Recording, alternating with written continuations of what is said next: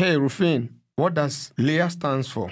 Ah, Lea, it stands for Landeserstaufnahmeeinrichtung. Oh, this name is long and complicated. I understand why they always cut it short. yes, let's just keep calling it Lea or put it in English as First Reception Camp for Refugees. I think it's easier to understand. Did you know that in Baden Württemberg there is this so called Lea in every government district? Yes, and one of them is this here in Freiburg, where I personally have lived for more than nine months. In this camp, the life of the refugee is very precarious, patronized, restricted, controlled, monitored, and isolated. In our conversation between the resident, we always kept asking what are actually our rights. Um, it is a good question. Let's talk about it today. Hey, what's up, Rufin? I'm good. What's up, Emmanuel? I'm okay. What's up, Freiburg? Eh? Why do you ask this? No, it is the name of our new podcast. Ah, true. What's Up Freiburg is our new orientation program for refugees. Exactly, this program is for refugees and newcomers in Freiburg and Germany. We will give you basic information about life in Freiburg and in Germany, asylum process, insurance, work permits, education, and much more. Emmanuel, don't forget to say we will come every week and sometimes even twice a week with new topics. Yes, a big thank you to Demokratie Leben, which sponsored this project financially. Yes, and thank you also to the whole team, our voice and Radio Dreyeckland. So now, what's up, Freiburg? What are the rules and rights that applies to the people in the first reception camps? That is the question that we will try to answer in this second episode of What's Up Freiburg. This question has already been asked by not only refugees but also initiatives that support the rights of refugees and advocate the rights to stay. I mean initiatives such as Lea Watch Freiburg, Aktion Bleiberecht Freiburg, Medinetz Freiburg, and the anti-racist network Baden-Württemberg. Yes, they even came up with a booklet which explain all the regulations and rights in the camps. One can find that booklet on their website, leawatch.noblogs.org.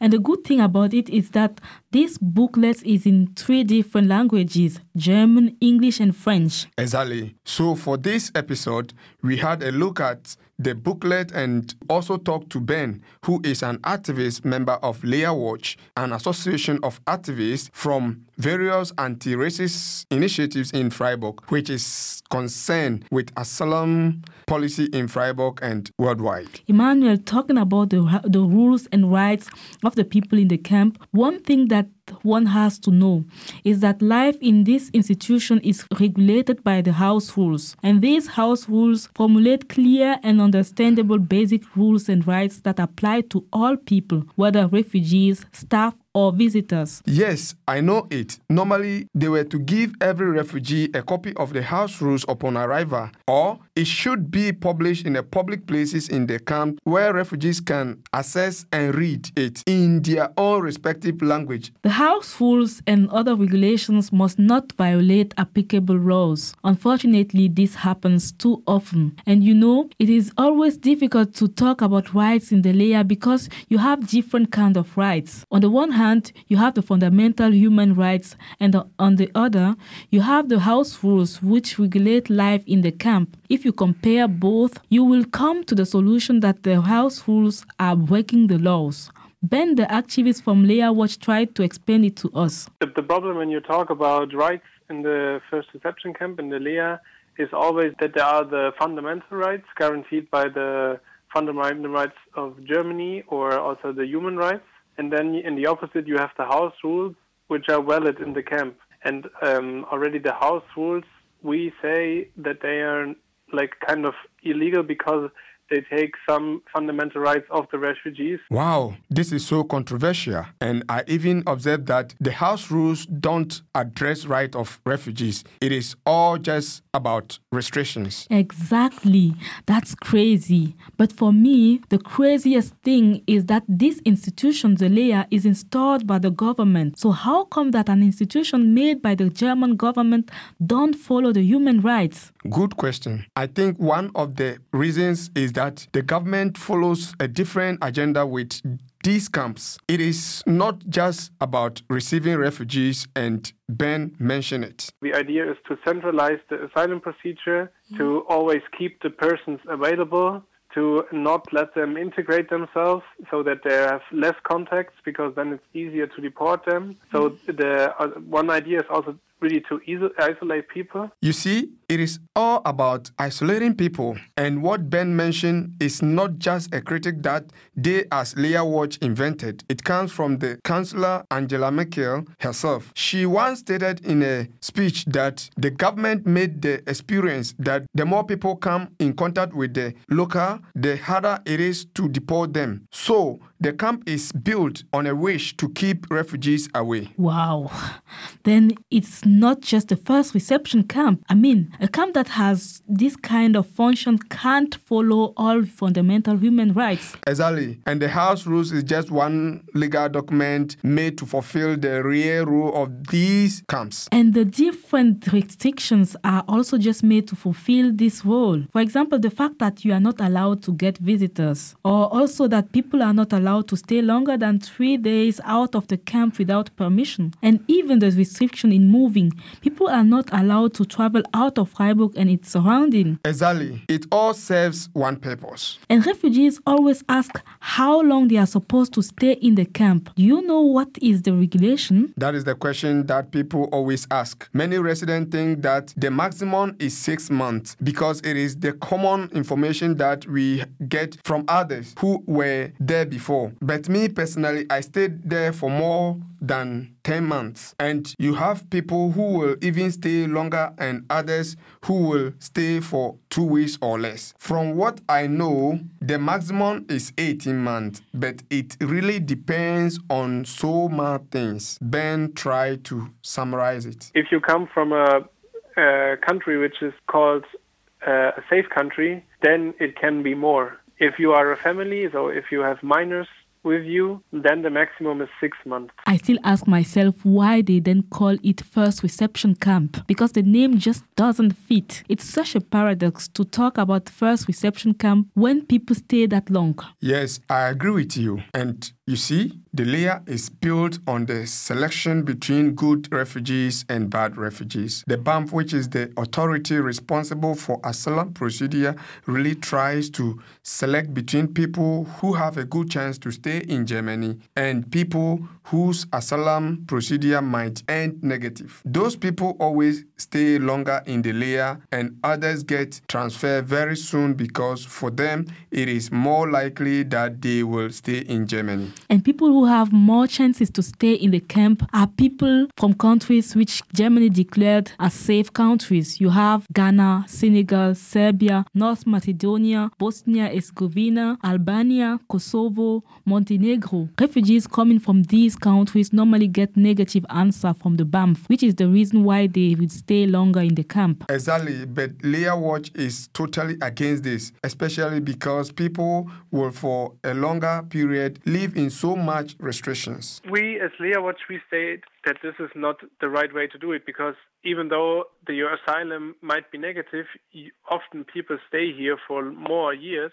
So you should really start from the day on of their arrival to give them services, to give them the possibility to, to work, to learn the language. All the points he mentioned are unfortunately not possible in the camp. The only thing that you can do is waiting, which refugees always say it drives them crazy after a certain time. But Rufin, you know, right now people are getting transferred into smaller camps faster because of Corona. Yeah. The Regierungspräsidium, which is the institution responsible for the camp, want to reduce the number of people, and it is possible possible for all residents to apply for a transfer. Many people don't know this. Ah, I remember Ben explained it. Um, if you want to have a transfer too, you can apply for that and sometimes then the government is agreeing on that, and then you come to a um, often another place in Baden-Württemberg in a smaller camp where you're allowed to cook, but often you don't have the same network as you have in Freiburg because you land, you could land in a um, village in the nature um, with not like the same city network, cultural offer, people um, and so mm. on. This is something you have to keep in mind. Emmanuel, that was your case, right? After 10 months in the Lea, you were transferred to Rheinfelden. Yes, I was not expecting to go to Rheinfelden. Eh, the info point told me to Lörrach, so I was expecting to arrive in Lörrach city. Rheinfelden Baden is a bit far. The camp is container house and very old. We live two in a smaller room with no internet in the rooms. Emmanuel, you know one thing I always wonder about. No? It is the security control at the entrance.